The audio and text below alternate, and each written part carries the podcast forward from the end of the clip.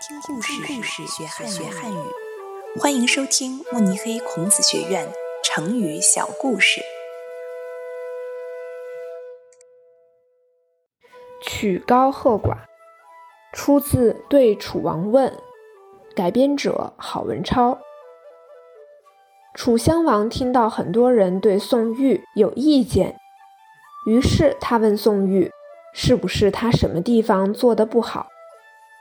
宋玉回答：“我发现，在广场上演奏一些流行的通俗歌时，会有非常多的人一起唱起来；但是在唱一些比较高雅难懂的音乐时，只有很少的人可以跟着一起唱。